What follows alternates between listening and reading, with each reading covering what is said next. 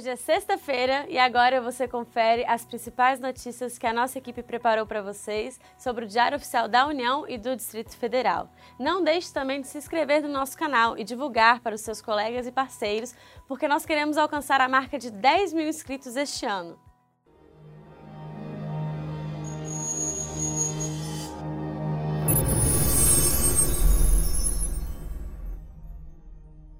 O destaque do Diário Oficial da União de hoje é que grupo de trabalho do Ministério da Economia buscará a implementação do plano de auditabilidade proposto pelo TCU, após a realização de auditoria operacional com o objetivo de avaliar o grau de auditabilidade da Receita Federal. O TCU determinou ao Ministério da Economia que elabore e apresente no prazo de 180 dias o plano de ação para corrigir os problemas e mitigar os riscos identificados no relatório. Decreto fixa diretrizes para a Sala de Inovação no Poder Executivo Federal. O governo fixa novo cronograma para execução de obras de contenção de encostas do PAC 2. Foi instituído o Fórum Nacional de Ouvidores do Sistema Único de Segurança Pública.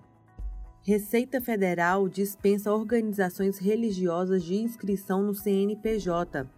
A AGU, a Advocacia Geral da União, instituiu comissão técnica do Comitê de Governança e os núcleos de governança no órgão. Governo prorroga prazo para realização de despesas inscritas em restos a pagar não processados em 2017. O governo também fixou regras do Programa Nacional de Conservação de Energia Elétrica. Decreto detalha a atuação da Junta de Execução Orçamentária. A Junta é o órgão de assessoramento direto ao presidente da República na condução de política fiscal do governo, com vistas ao equilíbrio da gestão dos recursos públicos, a redução de incertezas no ambiente econômico e a sustentabilidade intertemporal de endividamento público. Foi publicada a estrutura da Comissão de Ética dos Agentes Públicos da Presidência e da Vice-Presidência da República. Já no Diário Oficial do Distrito Federal, comissário ou agente de proteção da infância e da juventude são isentos de pagamento de taxa de concursos públicos.